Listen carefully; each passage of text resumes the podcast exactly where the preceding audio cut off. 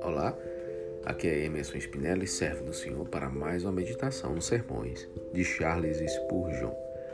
O tema de hoje é Guiar-me-ás com teu conselho e depois me receberás na glória. O salmista sentiu uma necessidade de orientação divina. Ele tinha acabado de descobrir a loucura de seu próprio coração. E, para que não fosse constantemente desviado por ele, resolveu que o conselho de Deus deveria, de agora em diante, guiá-lo. A percepção de nossa própria loucura é um grande passo para ser sábio, quanto isso nos leva a confiar na sabedoria do Senhor. O cego apoia-se no braço de seu amigo e chega em casa com segurança. E assim nos entregamos completamente à orientação divina, nada duvidando, assegurados que, embora não possamos ver, é sempre seguro confiar no Deus que tudo vê. Guiar-me-ás é uma expressão bem-aventurada de confiança. O salmista tinha certeza que o Senhor não recusaria a concedente tarefa. Aqui há uma palavra para ti, ó crente. Descanse nela. Tenha certeza que o teu Deus será teu conselheiro e amigo. Ele te guiará, ele te direcionará em todos os caminhos. Em Sua palavra tem essa garantia satisfeita, pois a Sagrada Escritura é o seu conselho para ti.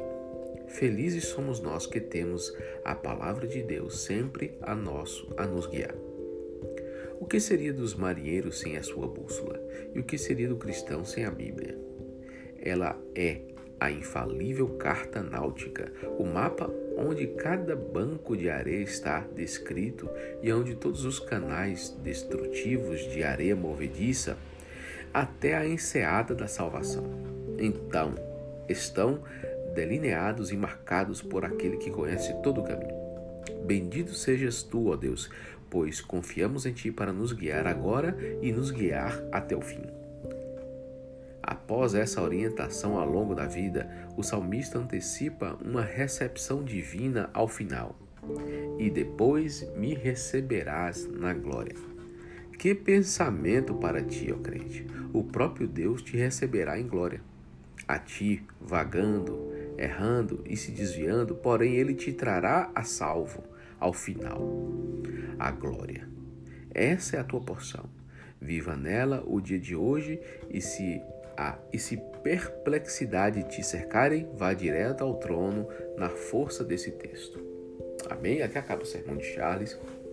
A meditação que nós podemos extrair é saber que na nossa jornada todos nós vamos errar, vamos falhar, mas existe uma bússola por assim dizer, ou até mesmo uma orientação para nós, para voltarmos ao caminho original. Você que já é um homem de Deus, que segue a palavra, que serve ao Senhor de coração, saiba que em todos os nossos caminhos o Senhor vai nos orientar.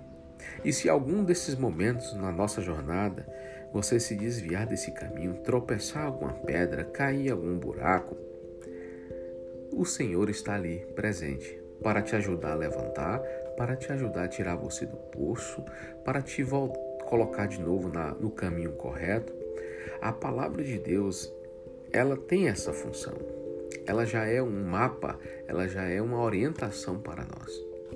Ela é um, ela é um instrumento de estudo, não apenas de conhecimento, mas também de estudo no sentido de que ela vai nos instruir, nos mostrar os nossos erros e falhas, para que venhamos nessa jornada da vida nos aliarmos com o propósito de Deus. A Bíblia, além de ser um livro sagrado para nos instruir, ela é um livro para nos dar um melhor relacionamento espiritual com o nosso Pai.